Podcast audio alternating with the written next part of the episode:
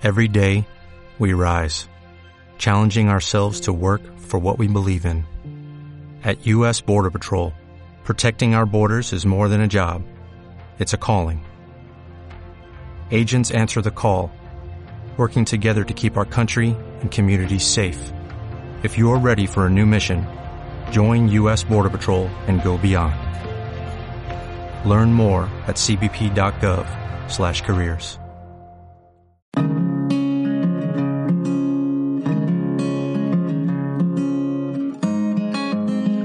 Mentes Positivas, el podcast de desarrollo personal de Consu González.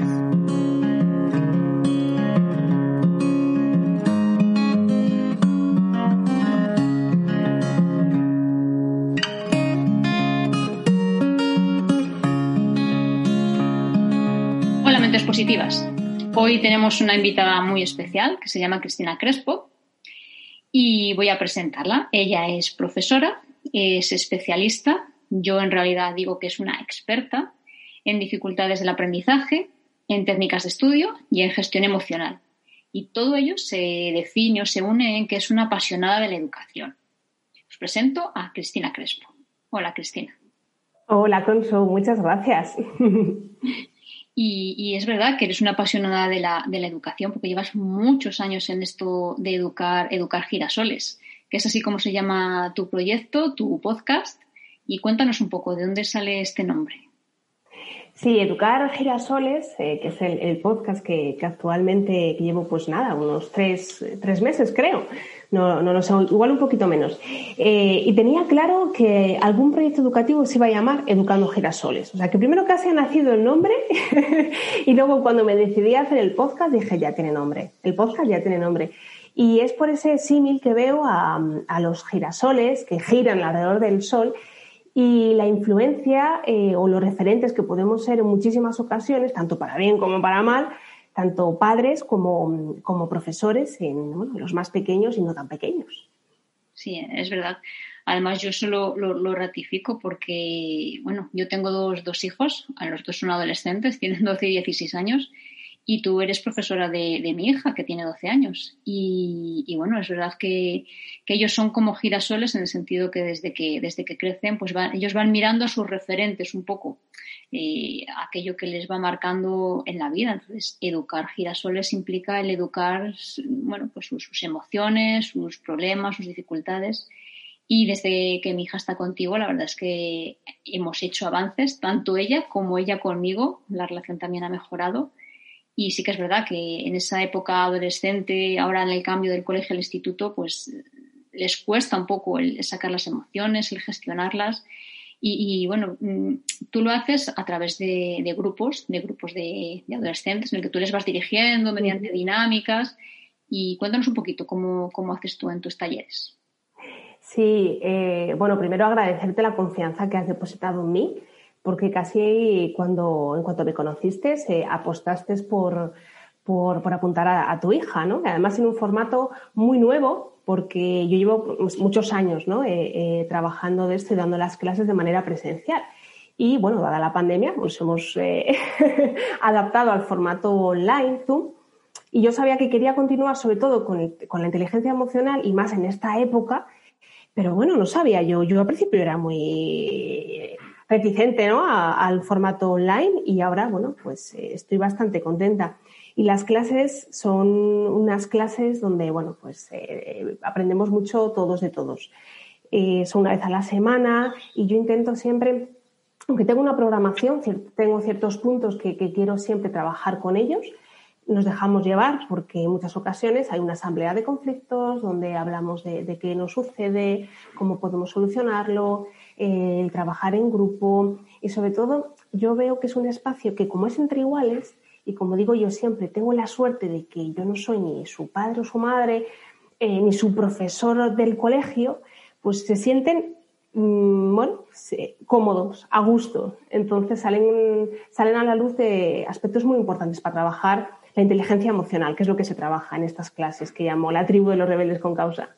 Es verdad, además el nombre ya lo dice todo, porque es verdad que están en esa época en que tienen que probar límites. Eh, mm. es algo que nosotros los adultos ya tenemos como muy metódico, muy instaurado, pero ellos están en esa época de probar límites, a ver hasta dónde me dejan llegar, a ver, a ver un poco transgredirlos incluso, porque es su forma de crecer y, el ensayo-error que, que, es la, mm. una de las mejores formas de aprender. Y sí, sí, yo la, verdad es que estoy, estoy muy contenta. Y háblanos un poco, en cuanto a dificultades del aprendizaje, ¿cómo, cómo enfocas esto de, enseñar a personas que tienen pues, algún problema a la hora de, aprender? Sí, las dificultades de aprendizaje es otro servicio que, con algunos alumnos no se ha podido eh, adaptar a un servicio online, con otros, con otros sí. Y siempre me gusta trabajar a través pues, de las fortalezas. Yo eh, doy atención psicopedagógica y, bueno, pues todos en algún momento podemos tener alguna dificultad de aprendizaje, pero cierto es que hay niños que, bueno, pues que tienen un, diagnóstico, eh, hay que trabajar unas áreas más específicas. Y lo que sí que tengo claro siempre es que el aprendizaje, eh, si no hay motivación, es muy difícil que haya aprendizaje. Entonces siempre intento, tanto en mis clases presenciales como ahora online, eh, sacar un dado, sacar una pelota, hacerles juegos virtuales, lo que sea, pero para estimularles y, para que, bueno, que, vean que, esto es a largo plazo y poquito a poquito se van consiguiendo los objetivos. ¿Hay un problema de ortografía? Bueno, pues se pueden trabajar de muchas maneras. ¿Problema de lectoescritura? También. Pero sobre todo también siempre eh, mis mayores cómplices y aliados, si no mi trabajo no serviría de nada, sois vosotros las familias, tanto las familias que acudís al otro servicio de inteligencia emocional, porque tenemos ese servicio donde estamos junto a las familias en Telegram, y las sesiones formativas que nos reunimos, como en el otro servicio de, atención psicopedagógica, porque mm, eh, bueno, eh, en casa continuáis esa labor.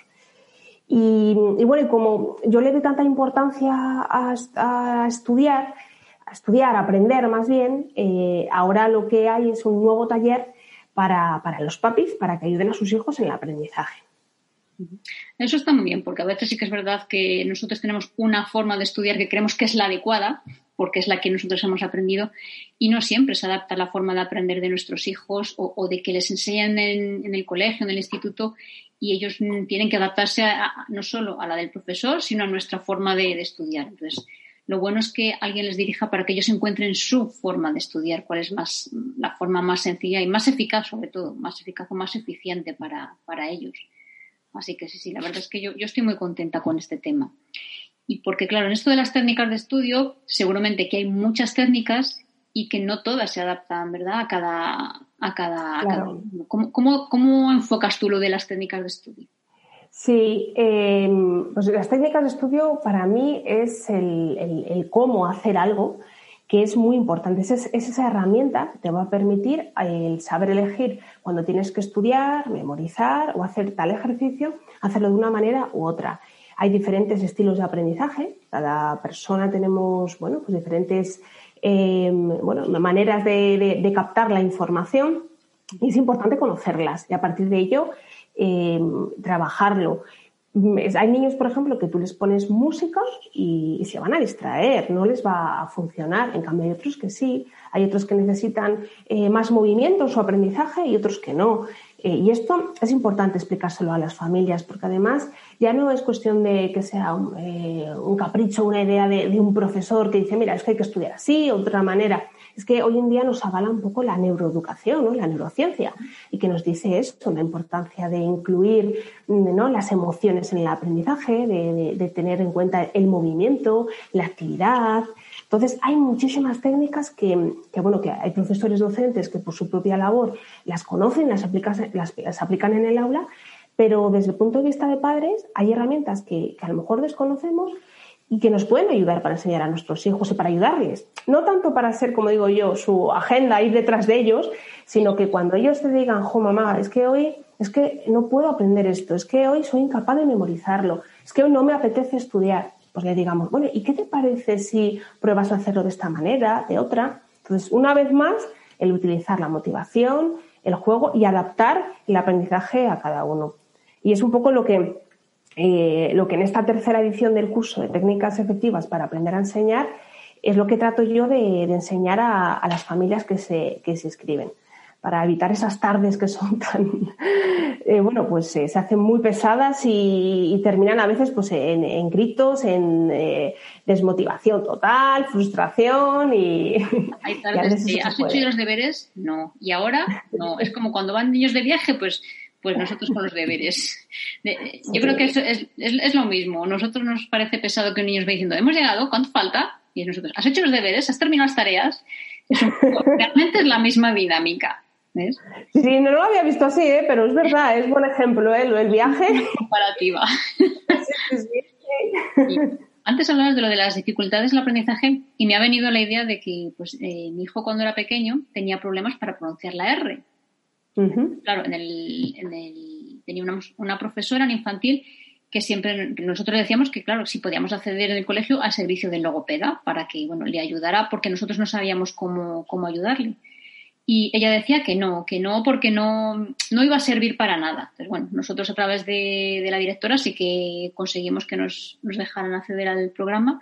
Y la verdad es que estuvo, estuvo durante tres años con tres logopedas diferentes. Y, es verdad que, por ejemplo, la profesora seguía diciéndonos, es que le lleváis y no va a servir para nada, le hacéis pasar por una clase y no va a servir para nada.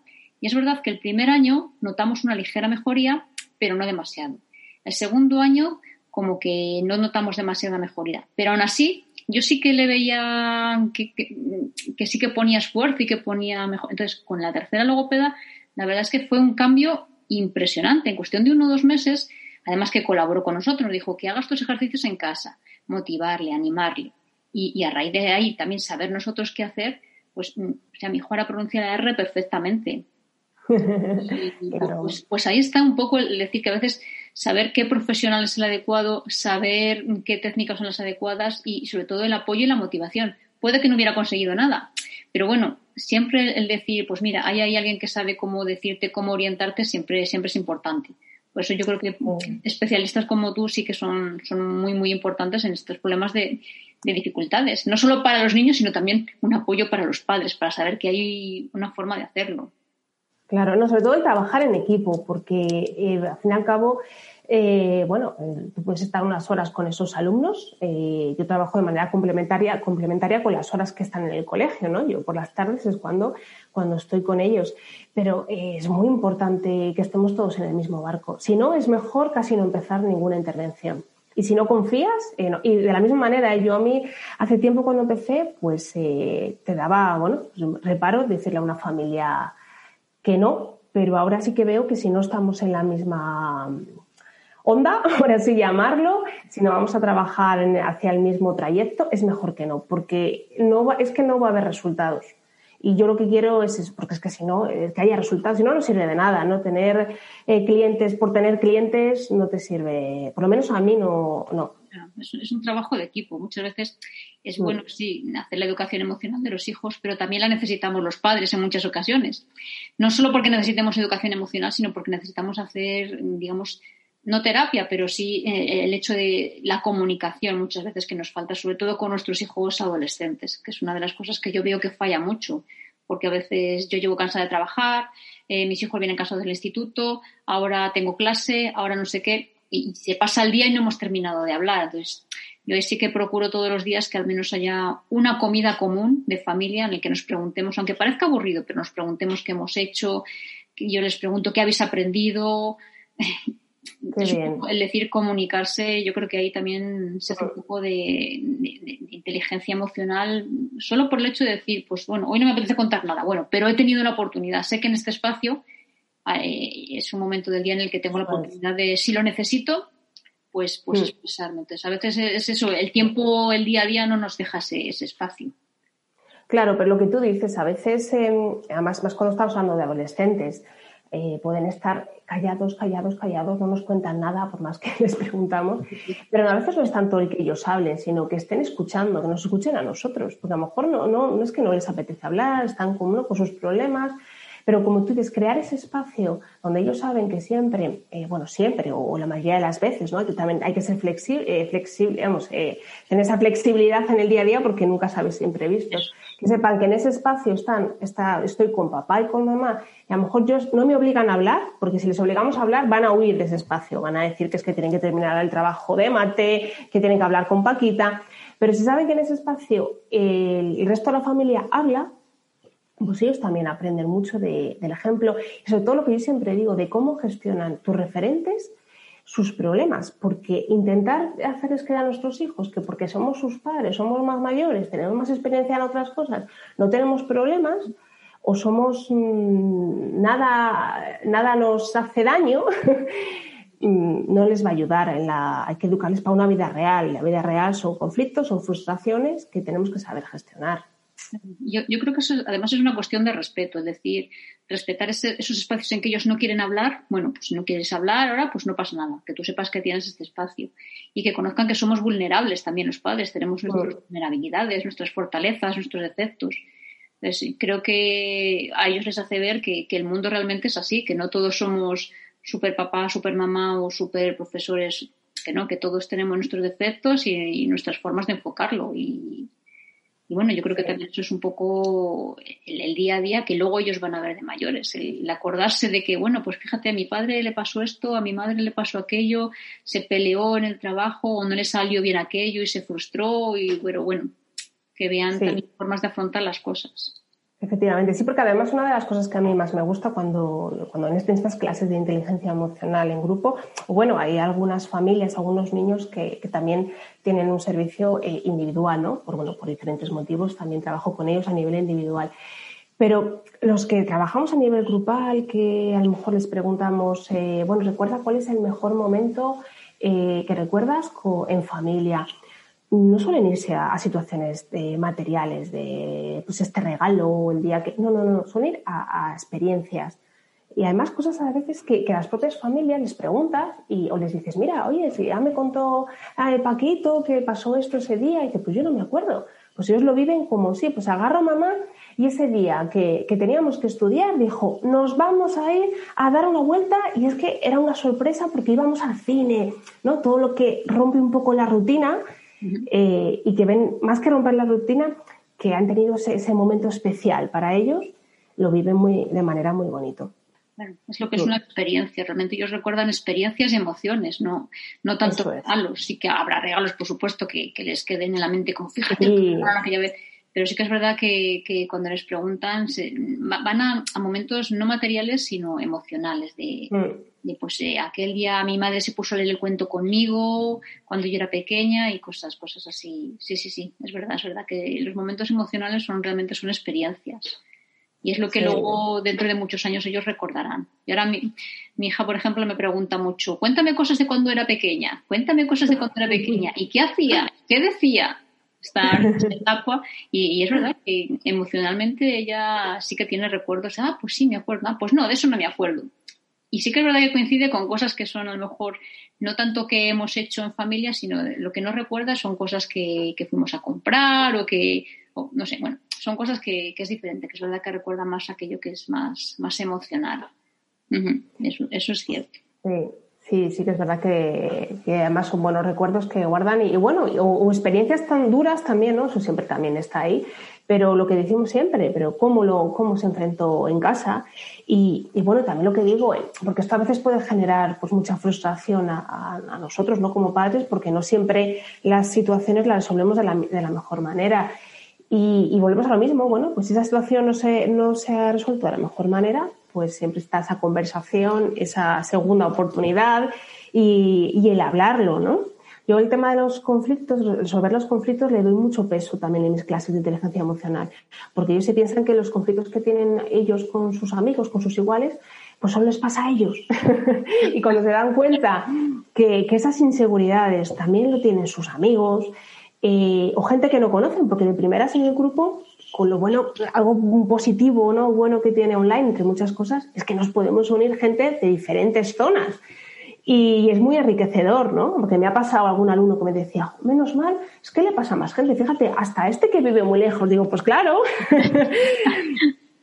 Esto nos pasa, nos pasa a todos. Claro, la distancia se vive como, bueno, son gente de otro sitio, pues no vivirá mis mismas experiencias, porque como no viven aquí cerca de mí, claro, lo que no vemos no, realmente no, no lo conocemos. Claro. Efectivamente. Eso es. Eh, ¿Qué opinas de, la técnica del boli rojo eh, para corregir?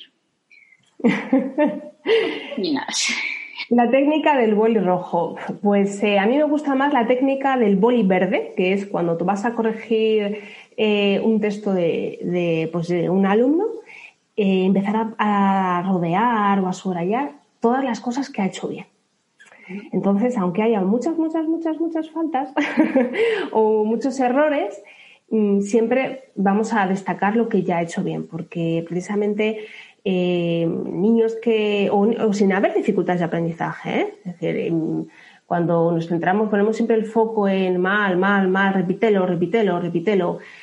Ay, mm, aunque lo hayan hecho cosas muy bien, se quedan con, con ese peso de es que siempre lo hago mal. Entonces, yo, por ejemplo, sí que intento tener mucho cuidado cuando hay que corregir, que al final, a ver, les vas a decir la verdad y ellos saben lo que hay, pero la manera de enfrentarlo influye mucho. Así que yo soy más partidaria del, del boli verde que llaman, ¿no? Y es empezar a decir, oye, fíjate qué bien te ha quedado esta letra, anda, mira, mira qué bien conectado, qué de conectores, qué ta, ta, ta, lo que haya que, lo que, haya que trabajar.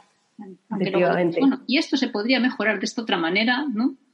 Eso es. Por delante lo, bueno. Ya les has hecho una valoración buena que para ellos es importante. Sí, porque no es lo mismo esto, por ejemplo, en algún eh, taller de, padres y que me dicen, bueno, pero esto es como una manera de protegerles, de que no vean sus errores y digo, no, no, no, no. Es decir, eh, las dificultades en los niños, eh, pues simplemente por el hecho de la comparación lo saben. Precisamente niños que tienen muchas dificultades ya van con, ese peso de, de, ojo, porque a mí me cuesta tanto hacer esto y el otro no. Entonces, le vas, a, eh, le vas a poner sobre la mesa las mismas cuestiones y van a ver qué dificultades, pero, pero mimando un poco ese autoestima, porque es que si no, eh, como digo yo siempre, la atención, eh, bueno, no sé, hay que, no se pide, ¿no? Venga, venga, atiéndeme, atiéndeme. Se crea, entonces para crearlo hay que motivarle y tiene que, tiene que estar a gusto. Y más sobre todo cuando ya vienen de estar en clase muchísimas horas y luego tienen que estar contigo repasando cosas. Y en el tema de las redes sociales, por ejemplo, tú sí que has dado talleres también de, estos temas, sobre todo enfocado a, más a niños o, adolescentes. Pues, eh, en cuanto a redes sociales. Sí. Sí, las redes sociales, eh, tanto a padres como a adolescentes, eso es, porque me parece que es algo que está ahí, ha venido para, para quedarse. Desde hace ya años, viene pisando fuerte y, es importante, yo creo que todos tengamos, eh, aprendamos de ello, no solamente, no solo desde el punto de vista de, conocer lo último, último, último de redes sociales, porque yo no, ¿no? Es decir, siempre van a ir por delante ellos. De hecho, cuando en las clases, cuando me dicen, mira, pues eh, esta red social, esto, lo otro, yo lo apunto todo, pero siempre van por delante.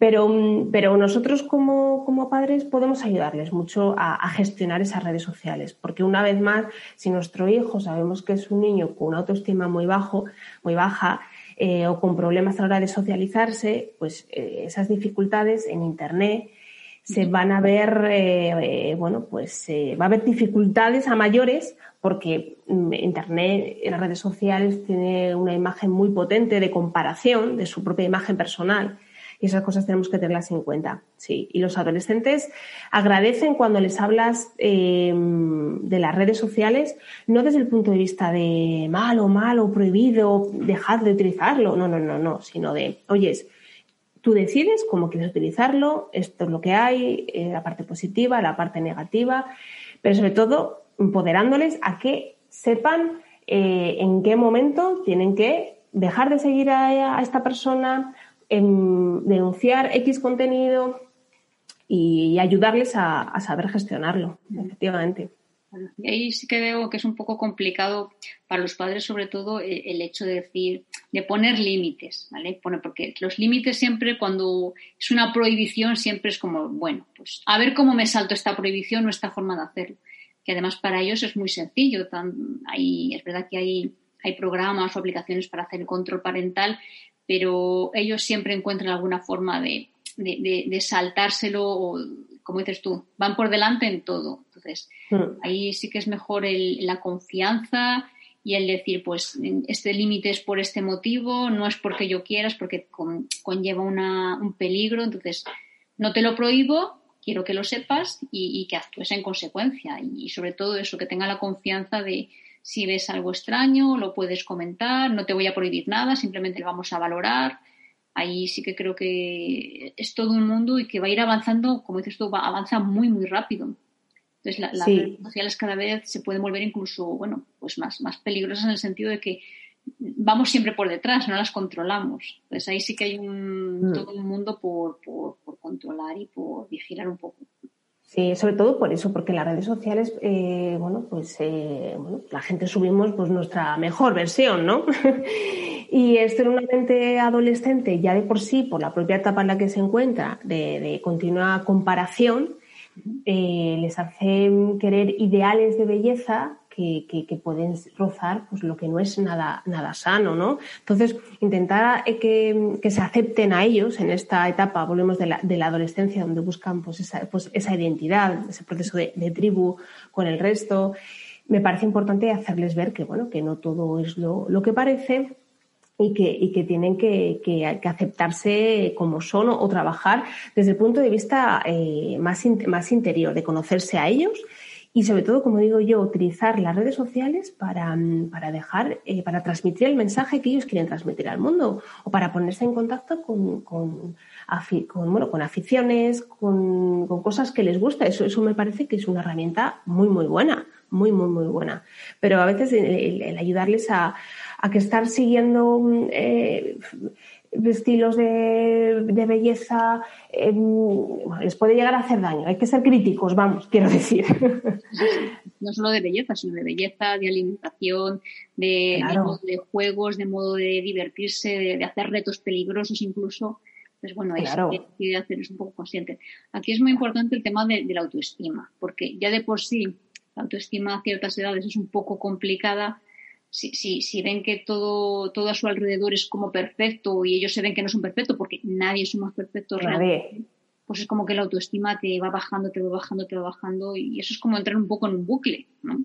si tienes amigos que, que, tampoco, tampoco te ayudan, te apoyan, que pues, pues es, ahí, ahí es complicado.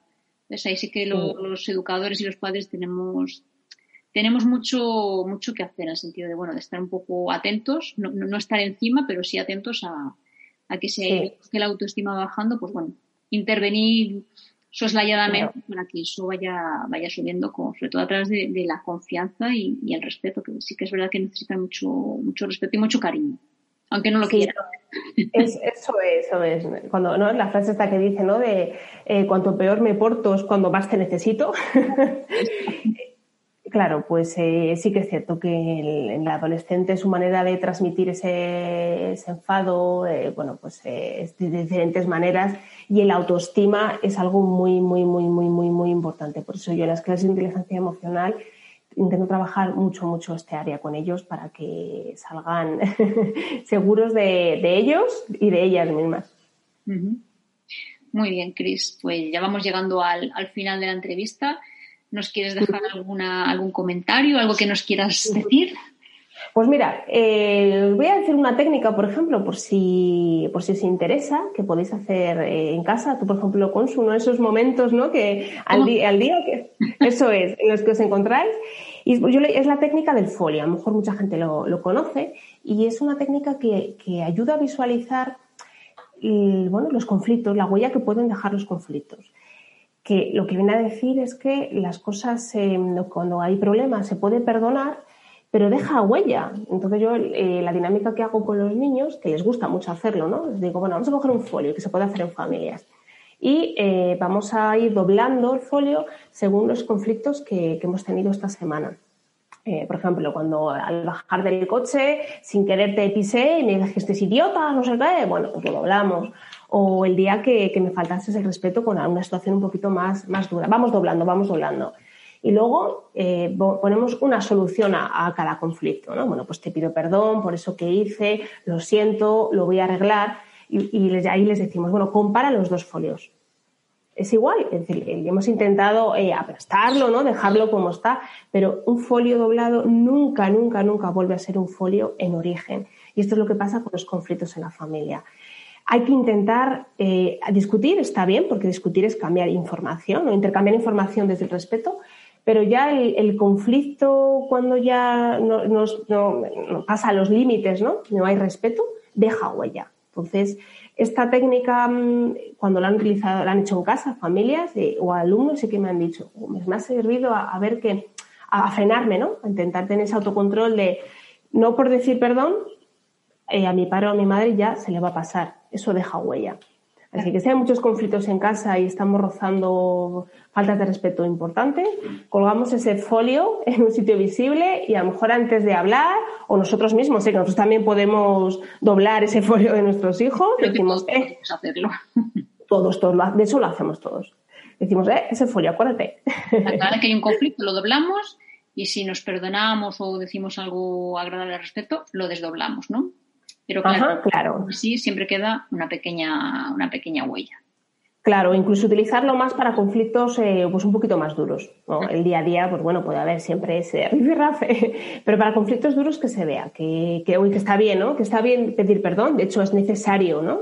Pedir perdón, pero está mejor evitar hacer daño a la persona. Es algo muy visual y que, lo tienes ahí y dices, ah, pues mira, si aquel que que eso, pues, pues, sí, ha quedado huella ahí, ¿no? Sí, porque además me lo dicen, ¿eh? Dicen, oh, pues el otro día, pero me acordé del folio, que lo tengo, lo he doblado muchas veces, y digo, muy bien, muy bien. Pero así cada vez se dobla menos. Eso es. Pues muchas gracias, Cristina. Encantada de haberte tenido aquí en Mentes Positivas. Nada, encantada, encantada yo de, haberte conocido, de que bueno, pues, eh, confíes en mí y, bueno, y de tener a familias tan involucradas con la inteligencia emocional de sus hijos. Muchísimas gracias, Consu. Venga, un saludo.